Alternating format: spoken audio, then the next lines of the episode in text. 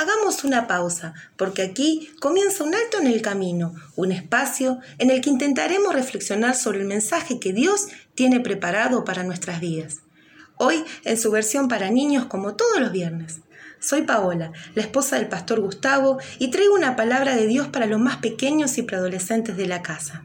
Y claro que sí, un abrazo especial a cada uno de ellos, que siempre están atentos a lo que Dios va a hablarnos en este día. Yo no sé si a ustedes les pasa, pero últimamente veo y escucho noticias, noticias y más noticias, a través de la tele, el Face, Instagram y hasta los estados de WhatsApp. Todo el tiempo es como si tendríamos que cargar nuestra cabeza de información. Lamentablemente, la mayoría de las noticias que escuchamos son malas. Todas tienen que ver con la violencia, peleas, muerte, mentiras, robos y tantas otras cosas que mejor ni siquiera decirlas. ¿Sabes algo? Hoy yo quiero darte una buena noticia que fue anunciada para cada uno de nosotros, que es el Evangelio, las buenas nuevas de la paz. Hoy quiero hablarte del libro Sin Palabras. ¿Te acordás del que hablamos el viernes? ¿Te acordás de Madubu? Este libro no es como cualquier otro libro que tiene palabras. Este tiene colores. ¿Estás listo para escuchar qué significa cada color? O mejor dicho, ¿cuál es la buena noticia que este libro nos trae a través de los colores? Atenti que arrancamos. Comenzamos con el negro. Este color representa el pecado, eso que hacemos, pensamos o decimos, que nos aleja, nos separa de Dios. El pecado contamina nuestro corazón. Podríamos decir que es una manera de ensuciarlo, por eso usamos el color negro. La Biblia dice que todos hemos pecado y por eso estamos lejos de Dios. Esto está en el libro de Romanos capítulo 3 versículo 23.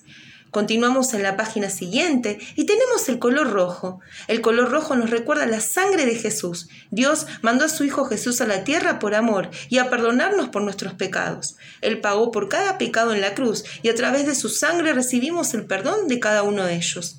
Él limpia nuestro corazón de eso que nos contamina pero debemos reconocer y confesar que hemos pecado y pedirle perdón al Señor. La solución es aceptar a Jesús como nuestro Salvador personal y así Él nos reconoce como hijos. Jesús murió y resucitó al tercer día y está ahora sentado junto a Dios. Por medio de Jesús nos ha librado del castigo que merecían nuestros pecados. Dios envió a Jesucristo para morir por nosotros. Esto lo encontramos en el libro de Romanos capítulo 3, versículo 25 y 26. Y al continuar en nuestro libro vemos el color blanco. Y así queda nuestro corazón cuando Dios nos perdona, realmente blanco. Su palabra dice, quítame la mancha del pecado y quedaré limpio. Lava todo mi ser y quedaré más blanco que la nieve. Esto está en el libro de Salmo, capítulo 51, versículo 7. Claro que sí, el perdón de Dios quita esa mancha que nos da el pecado. Todo esto maravilloso que te estoy contando es el acto de amor más grande de la historia del mundo. Y cuando Dios nos perdona, nos limpia y tenemos comunicación directa con Él, ya el pecado no, no nos aleja de su presencia. Si confiamos que Jesús murió por nosotros, Dios nos perdonará. Esto está en el libro de Romanos capítulo 3 versículo 26. Y seguimos recorriendo nuestro libro y tenemos el color azul. ¿Te acordás que Jesús le dijo a sus discípulos, vayan por todos los países del mundo y anuncien las buenas noticias a todo el mundo? Los que crean en mí se bautizan serán salvos, pero a los que no crean en mí yo los voy a rechazar. Esto está en el libro de Marcos capítulo 16, versículo 15 y 16. Ya creímos en este mensaje, confesamos nuestros pecados y vinimos a Jesús arrepentidos, recibimos el perdón de Dios y el paso que continúa es bautizarnos como lo hizo Jesús. Esto es un acto de obediencia que Jesús nos dice en su palabra. Damos vuelta a la página y encontramos el color verde. Ahora somos hijos de Dios y debemos crecer en su palabra. La semilla del Evangelio de la buena noticia fue sembrada en nosotros para que crezca. ¿Y sabes cómo crece esta semilla? Leyendo la palabra de Dios, obedeciéndola, aprendiendo. También el comunicarnos con Dios a través de la oración. Así nos volveremos como árboles que dan mucho fruto. La Biblia dice el discípulo que se mantiene unido a mí y con quien yo me mantengo unido es como una rama que da mucho fruto. Juan capítulo 15 versículo 5. Y ahora sí llegamos al último color y es el amarillo.